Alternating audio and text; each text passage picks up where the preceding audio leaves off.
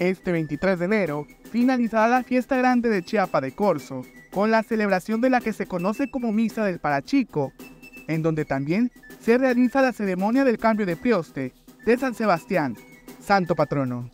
Cada prioste organiza su equipo de trabajo y se designa a las personas que recibirán las banderas y el prioste anterior hace entrega de todo eso, como imagen, banderas, las pancartas, ya recibe su equipo de trabajo del, siguiente cluster.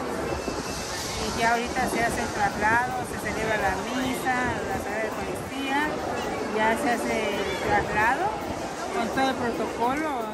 En este día, los parachicos y chiapanecas acuden por última vez al templo de Santo Domingo de Guzmán para acompañar a San Sebastián, en el que será su hogar por un año.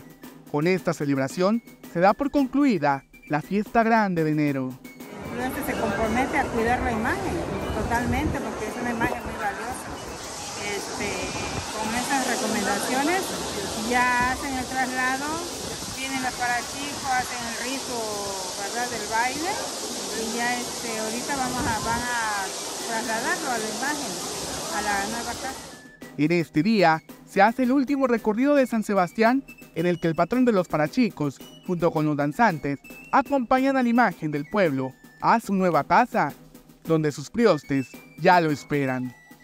Sí, es una casa bendecida, le llamemos. No puede ser una ermita porque, pues ya ves que para que sea una ermita tiene que ser designada, ¿verdad?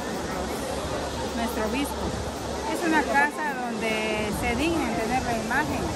Claro que hay veces que ahí se celebra Eucaristía, se celebra la Eucaristía, hay veces, no siempre, dependiendo este, las necesidades que tenga aquí nuestra parroquia y nuestro párroco autoriza que se haga la misa allá o si no se hace acá. Por esta actividad se tendrá que esperar un año nuevamente para poder volver a celebrar la tradicional fiesta grande de enero de Chiapa de Corzo. La imagen del pueblo pues queda abierta, ¿verdad? A todo el público para que sea visitada la imagen porque se venera por la imagen de San Sebastián Mártir con mucha gente de fuera, no solo en nuestro pueblo, porque realmente se siente la sangre. No podemos aparentar algo que no se siente, lo vivimos desde nuestro corazón, lo vivimos, esa alegría, esa algarabía que, que pues gracias a nuestra imagen, verdad lo disfrutamos.